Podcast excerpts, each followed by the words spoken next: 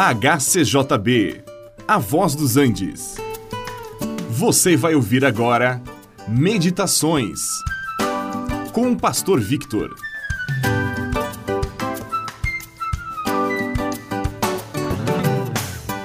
Se Deus fosse vosso Pai, certamente me havias de amar, porque eu vim do Pai e aqui estou. Eu não vim por motivo próprio, mas Ele me enviou. Palavras do Senhor Jesus. Sim, Jesus, mais do que uma vez teve divergência com a liderança religiosa de Israel e agora estava discutindo o seu lugar de origem com respeito à sua paternidade. Quando se cumpriu o tempo em que Deus haveria de enviar o seu filho ao mundo, ele optou por um nascimento de uma virgem. E havia uma virgem chamada Maria que era noiva de um homem chamado José, e antes que os dois se unissem em casamento, Maria recebeu uma visita do anjo Gabriel que lhe anunciou que ela seria a mãe do Messias, aquele que havia sido prometido e que havia sido falado pelos profetas e que todos estavam esperando.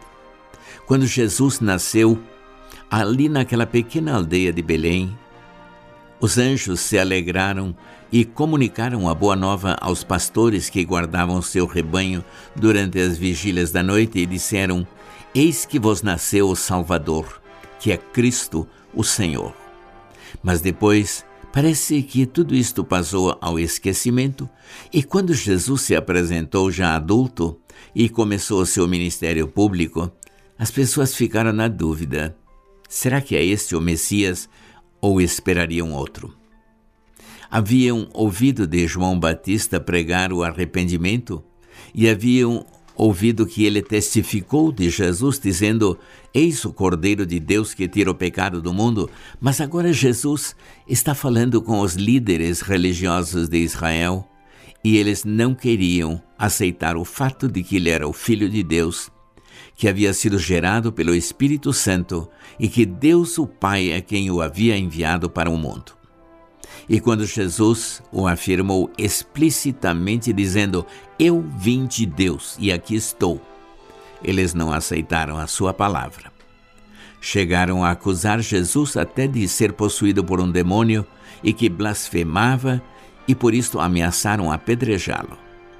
Os judeus se orgulharam de serem descendência de Abraão, mas Jesus dizia abertamente que ele era o filho de Deus, o Deus de Abraão, e que aqueles líderes, por não aceitarem a palavra de verdade de Deus, estavam aceitando a mentira do diabo e tornando-se assim filhos dele. Mas aqueles que aceitam a palavra de Jesus, estes não verão a segunda morte. Jesus diz: Se alguém guardar a minha palavra, não provará a morte eternamente. Isto também vale para você hoje, nesta época do Natal.